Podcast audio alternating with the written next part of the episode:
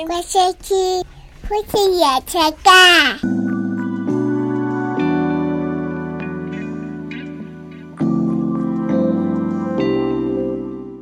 最近大家都在讨论邻居的事情。嗯，我们有邻居的经验吗？我们有邻居没有那么严重，对但我认为我们可以也想蛮想聊聊邻居的。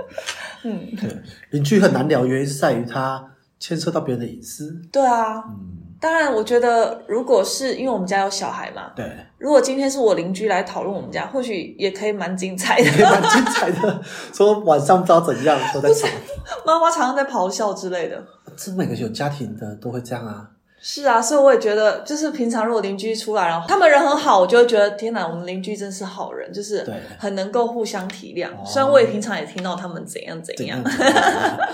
如果有家庭的孩子听到咆哮或哭都蛮正常的，但我最怕听到就是打，你就听到那个啪啪啪的声音，你都想说要不要通报一下？对，应该每个人听到那个声音都会觉得天啊，这好像有点严重，是不是应该要打个电话？而？且如果打小孩的话，那个小孩的哭声就会很凄厉，对，一定那气就觉得很像他虐儿。嗯，所以管教跟虐儿，当然我们家没有这个状况啦，就特别讲一下。对，只要说我们之前住的家，嗯。就是隔壁就是会有点这样，嗯。对我们的旧家哈，所以所以也没有碰到什么。是我记得有有几次啊，晚上那种十一二点，嗯，我可以听到他们打到是在地上拖的，就是说，就是小孩子会说：“哎，不要再打了，不要再打了，我不敢了”的那种嗯。哭喊。然后也有是不确定有没有打，但我听到孩子的声音就是已经声嘶力竭，嗯你们都不理我了之类的那种，就是用喉音在吼啊的那种状况的发生的时候，我就说。啊 我有社会事件的、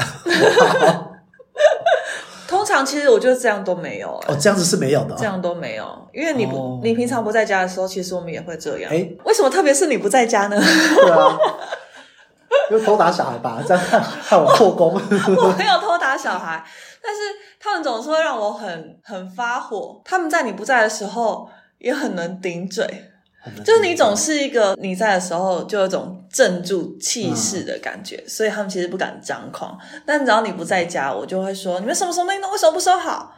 他说再收了啦。也是，也蛮嗯，我以前会这样啊，就蛮死小孩的 回话方式。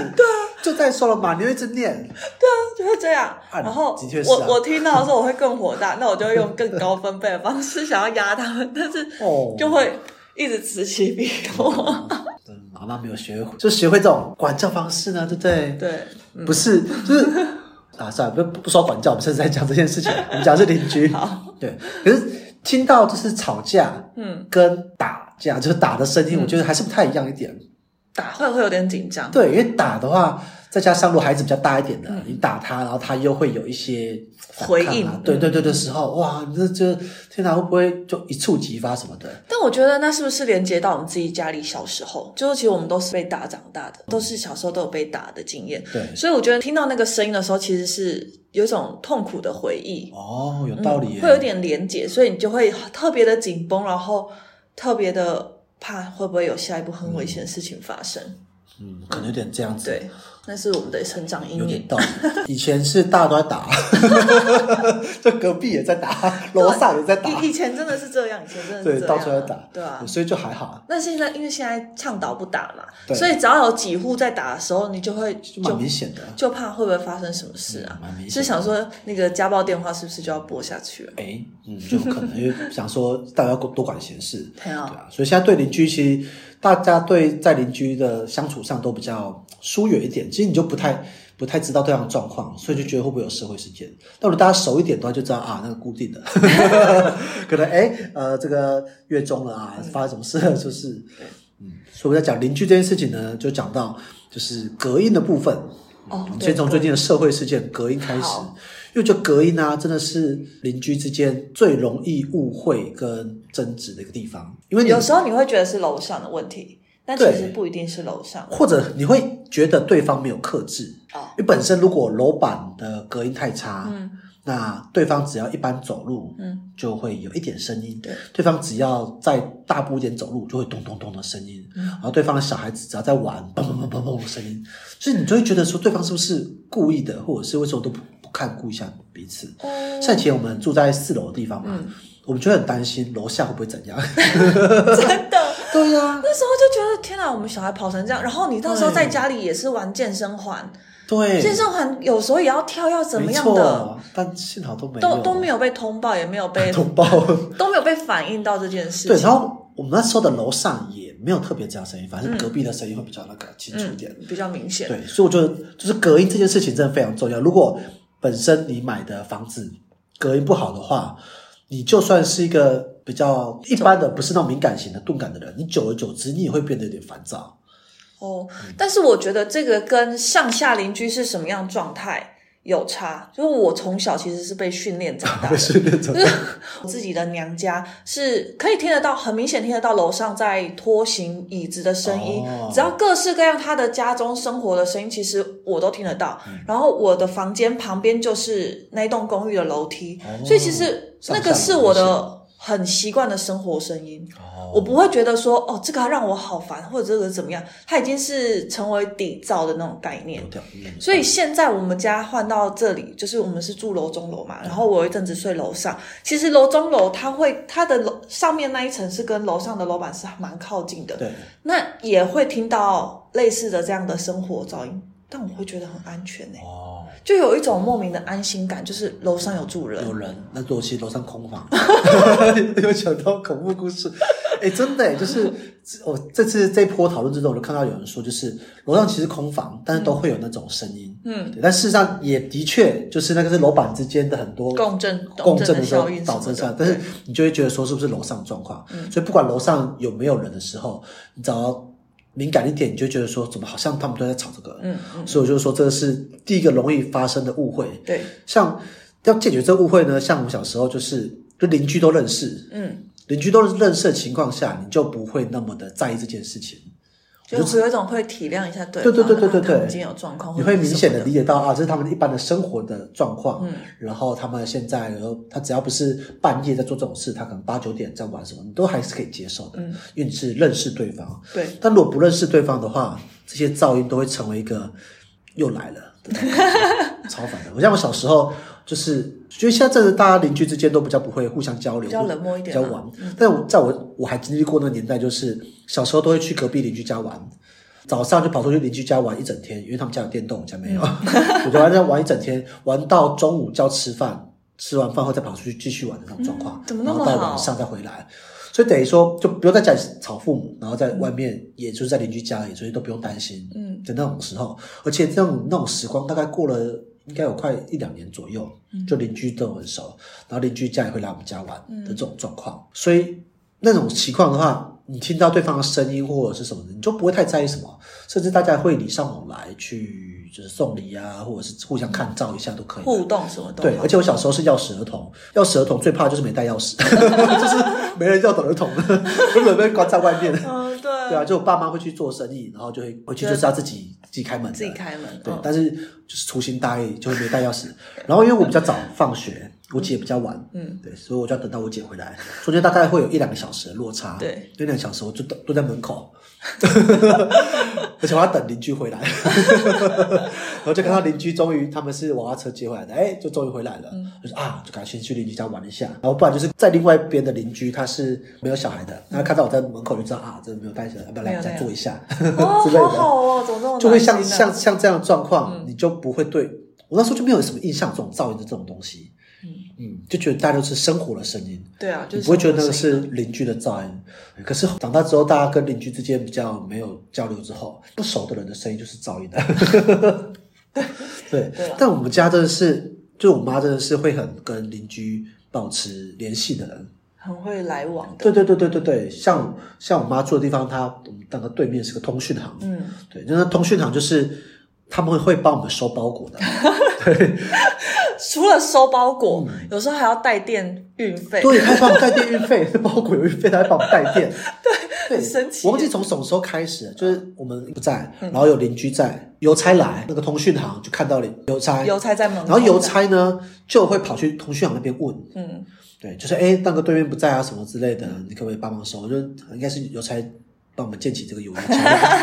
对，所以邮差就会留留，就说，哎，那个已经在同学那边代收对。了，所以我们就在那边付钱，然后感谢他，感谢他几次之后呢，就会送一些水果啊什么之类的，感谢他们什么之类的。对之前我爸的那个手机的保护壳也是在那边买的，全部都在那边买。对，就是转反正啊，就是礼尚往来一下，嗯，对，所以后来就建立起这样关系，所以就蛮习惯我们不在的时候他帮我们收包，对，我们就因为他们都有会营业，所以我们对啊对。然后都有管理员的感觉，就感感谢他们。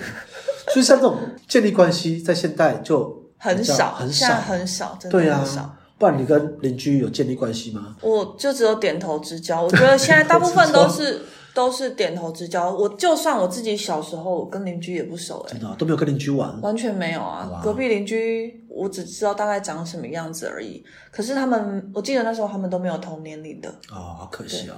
因为跟邻居知道对方长什么样子，跟有交流是两回。有个寓言故事就这样讲，嗯，就说他斧头不见了，他看邻居家的孩子，就就怎么看就怎么像小偷一样子，走路的样子也像，说话样子也像，眼神也像小偷，什么样都像小偷。后来发现，哎，斧头自己找到了，放在某个地方。再再看邻居家孩子，就怎么看都都不像是小偷了，就是这种，很奇怪，对就是自己的心理去影响别对对对，你会投。投射到这部分上。但如果你认识的话，你就会就不会这样子做。我一直很 care 的，就管委会，那管委会就我不知道大家有没有开过那种区权大会啊，管委会的那个每次的会议，对，就是每次在我看到跟我知道的，大部分都在吵架，都在吵架。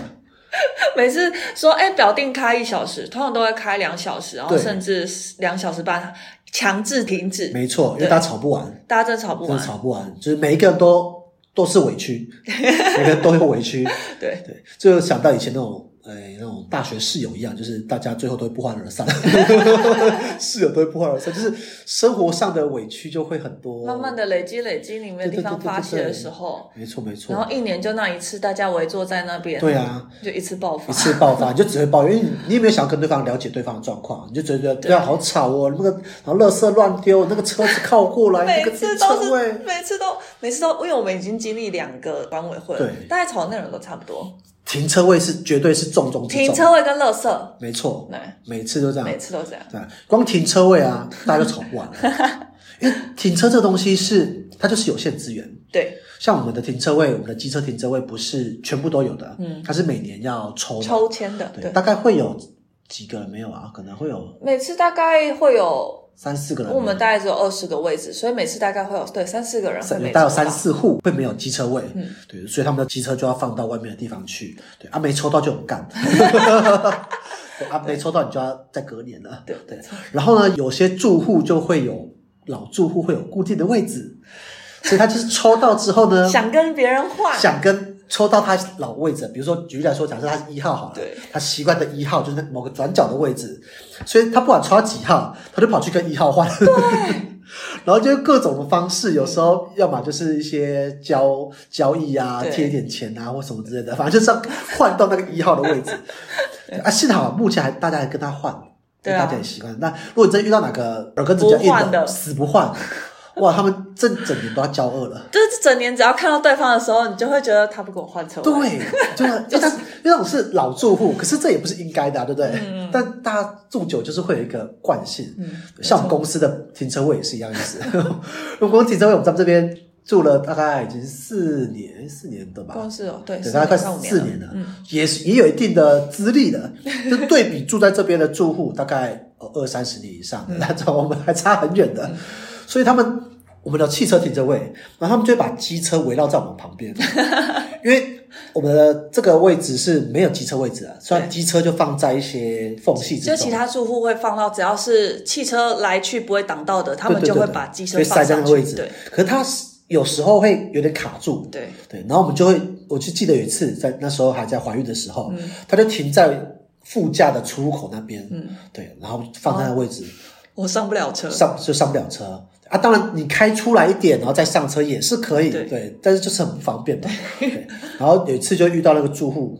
就跟他讲这件事情，嗯然后对方也会很生气，说：“我几十年来我都是这样子的了。”他们就会就生活习会觉得这样子对理所当然，对，然后我们是新的租户，我们又不是住户，我们是还是租户，嗯，干嘛这样干涉他空间？我又没有占你的汽车位置，就吵气。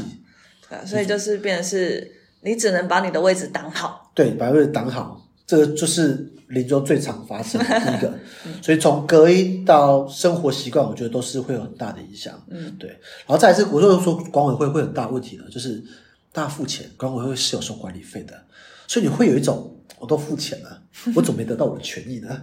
哎，这样我要先跟你矫正一下观念，管委会其实他收的管理费是交委交给管理员的。嗯。管委会本身这个组织是没有收钱的，然后大家收过来的钱，除了要一部分交给管理管理员之外，另外一部分就是变成是大楼的基金，对对对对，大楼要修缮的时候使用。没错没错，所以它其实是一个共同基金的概念。对，但本质但心情上就觉得我付了一笔管理费了，我的管理问题应该要得以解决。对对对对对，类似像这样的，所以这些都是管理问题，然后不然就会需要有人处理个东西。嗯，那像我们小时候是那种华夏，嗯，就。没有管理员，没有管理员，对，也没有，所以大家都是邻里互助，嗯，邻里互助就是门啊，然后什么都是邻里互助，所以大家想说啊，我们在这边就是所谓的千金买房，万金买年，这这大家最常流传这句话，对，千金买万金买年情况下，那邻居顾好，事实上就是对生活也是会有帮助的，对，毕竟有时候你不在，你不方便的时候，邻居帮你干嘛都蛮方便的，没错。那但是如果你今天有用了一个管理员、管理管委会的话，当然你的。责任义务就是由他们那边负责，嗯，对。可这时候，你对于旁边住的邻居，你就觉得，我觉得相对来说也比较不关心，对啊，就觉得啊，跟我无关啊，反正我管理员帮我什么事，对啊，就会觉得反正有第三方处理就好了。这以前我们包裹啊都是邻居收的，是啊，对，这些帮常常不在啊，然后就然后就会邻。邻居帮我收包裹，所以回来就要去跟邻居拿包裹。这种情况下，你不会，你不会想要得罪邻居啊，对不对？真的，对啊。然后我们他们有什么困难，我们会帮他一下，没什么太困难的情况下，那现在就不会。嗯，这我觉得是蛮困难的地方。而且我真的要说一个观念，就我以前看过一部漫画，就讲到弱弱相残。弱弱相残，就住户之间是弱弱相残。嗯，因为如果你今天住那个房子，然后整个生活条件不好的情况下，你今天有能力。有资源的话，事实上你就搬走就好，你就出去了，对，你就搬出去了。你的房子就算赔钱低价卖掉，你就不 care 那个钱，就搬出去就好。因为生活品质真的很重要。对，可是会搬不出去的，一定是就是在各个情况下，它是比较受限的。嗯，比起搬出去的人是比较受限，对，比较受限的情况下，那你又彼此互相的残害彼此，就等于做这些事情，又让彼此的生活品质又进一步下降。嗯。进一步下降生活品质，然后生活环境变更更差，然后你也没办法进去，所以你等于没有做任何事情是能够帮助到你们生活品质的。嗯，对，所以我就说这个是一个一个负循环，对，一个负循环。嗯，像我之前看过有人在讲说啊，你应该买一个镇楼神器。哦哦，我知道。对，就是它这是会，就是如果楼上很吵，你就用镇楼神器反震回去。对，就这种复仇性的东西。嗯，对，那这种复仇性的东西。你被震回去的人，你就会想说：哇，我被震回来了，那我不要吵了。不会啊，不会，他 一定会更火大的，对啊，制造更多的声响，那都是就是很负面情绪的。对啊，所以他是就是一个复仇，就是冤冤相报。这 这不是杀父的问题，这是日常的冤冤相报。嗯，对啊，而且只要没有经过沟通的复仇，它一定是会变得是越来越糟，而且。程度就会越来越激烈。我们看到很多的社会案例都是这样子，甚至会有邻居互相砍杀的状况出现。哦，有啊，对啊。之前我不知道有没有跟你讲过，那时候在我们旧家，就是他们吵架吵到有一户邻居拿那个灭火器，对，去打另外一户邻居的门，嗯，就是拿灭火器扛着，然后就空空空，对，这样打。然后，那那那一天那一天，好像管理员就说发生这件事情，然后其他人都很害怕，对啊，就很怕会发生什么事。嗯，而且那一户也不是，就是他不是只针对他们而已，嗯，他是就是已经是常态性这样状况，所以住在他上下层的都都很紧张，对，像我们离他比较多层，对啊，对，就是他已经是会就是会往外攻击了，往外攻击，他也有买震楼神器，哦，真的假的？他有买震楼神器。哇塞！所以就是，所以他后来上面那一户，他很快的一点好价钱，他就赶快脱手了。真的，嗯。但下一个接手的就很顺。下一个接手就他一开始其实就知道有这个状况，然后他很早就去跟他打交道，有手腕的。嗯，对。所以到目前为止，就是相处的还 OK，还 OK。对，所以说没有沟通的复仇，就是会造成更严重的后果。对啊，但真的要像那样子很有手腕啊，你要弯下身啊，跟人家这样高博一样，其实也不是你的错，但大家交流一下，就是总是要有一个人先试出善意嘛，对不对？对对，啊更不用说，真的有些人试出善意，他也不理你。你就会很气，就是我都跟你来拜访啦，对不对？我也好声好气的说啊，啊，有些东西总是难免的啦。可是有些人就是不接受这一切，就会越来越严重。啊，就是邻居的故事讲不完，它就是一个生活常常持 持续发生的状况会。持续发生啊。然后这今年过年，你不是有跟我说，就是你超气的，因为我们我们家不是住一楼嘛，然后后面有一个采光罩，对，然后邻居就从楼上一直丢东西下来，哦，就住一通常一楼或者是那种二楼阳台的都遇到这状况。对，就是过年的时候，楼上感觉就像倒垃圾的感觉一样，就整个东西不啦，大概早上大概八点多，过年嘛早，八点多还蛮早的，八九点的时候就突然间这样啪啦啦啦啦啦声音，不是只有一两个哦，是整个垃圾桶的感觉，就是它不是好像不小心东西掉下来，对，它就真的是往外倾倒的，啪啦啦啦，然后就到我们采光罩上面。对。我但大到我都觉很怕我们的采光罩会砸砸。破，对不对？可是问题在于，我们又不知道哪一层楼丢的。当然不知道啊，对啊，就是以上皆有可能。对。但我是想说，我们心态比较好，只要没有砸破采光罩，就就算了，眼不见为净。但我心态更好，我想到它砸破，我就有理由可以换了。砸破，砸破就要请他出钱换。不可能，我跟你讲，这个这个不可能，我们只能自己囤了。当初选这个房子，我就做做好这个心理准备。加一个摄影机，哎，砸破。摄影机我还真查过，嗯不可以不可以拍到那个房门。我没有，我只拍我们的采光罩那个。啊，算了，对啊，这只能想想啦。但是就是，如果我们真的要很在意，我现在是觉得还好啦。我说，如果你真的很在意的话，我们就应该要贴公告，很在意啊。我们就应该要贴公告。可是我觉得那个公告一出去，会惹是生非。惹是生，就是人家会觉得说，哦，那你一楼怎样又怎么样的，有那个空间了，你还要还要管那么多，有那个空间。哎，我们也是花钱买的，反正我是我是觉得现阶段还没有还没有太严重，我觉得还好。对还没有太严重，就是因为我们不是那种真的太高敏感的人，对对我们我真的真的还好哎、嗯而且那时候因为我们采光罩后面不是下雨天，人家就说啊那个采光罩下雨天会滴滴咚咚咚的声音吗？还好。因为小时候我们后面那个也是滴滴咚咚对的。我反而那样我才安心呢、啊，所以我就觉得还好，是我太大度了嘛，不会啊，就就是我们，我觉得在这时代，大家钝感一点比较好。对啊，因太为有时候太神经质的时候，对啊，太太辛苦了。不论生活在网络上都是啊，如果太敏感的话，真的是蛮辛苦的。嗯，所以在某些地方钝感一点比较好。嗯，对啊。好了，我们这集讲了蛮多邻居的事情，其实有时候这种事情对别人来讲都是小事，可在生活中的人，他真的是每天的梦魇。对，如果你是高敏感的人的，高敏感的人，或者你的邻居真的是很奇怪的话，你真的每天都会心惊胆战的。就好像今天明星呢，他的贴文里面所说到状况也是一样，小孩子看到啊什么之类，每次都会很紧张那种感对觉。，没错，对啊，所以真的是，我觉得运气真的蛮重要的。所以大家如果说，我觉得我说我们很难要求别人，但是我们只是希望自己也是别人心目中的好邻居，这样就可以了。对啊，我觉得如果每个人都有这个想法的话，其实就会都还蛮好相处对啊。，就好像同事也是一样，我们都不希望不好的同事，那我们先当自己当好的同事，就是蛮重要的。就是可以慢慢得对啊，感化。生活中大家彼此的包容，嗯，我们有一个大爱的精神来收了这一切，希望大家自己成为好邻居，也遇到很好的邻居。对好，好，那我们这集就到这边，这里是夫妻原声带，我是林总。我，是白露。我们下次见，拜拜。拜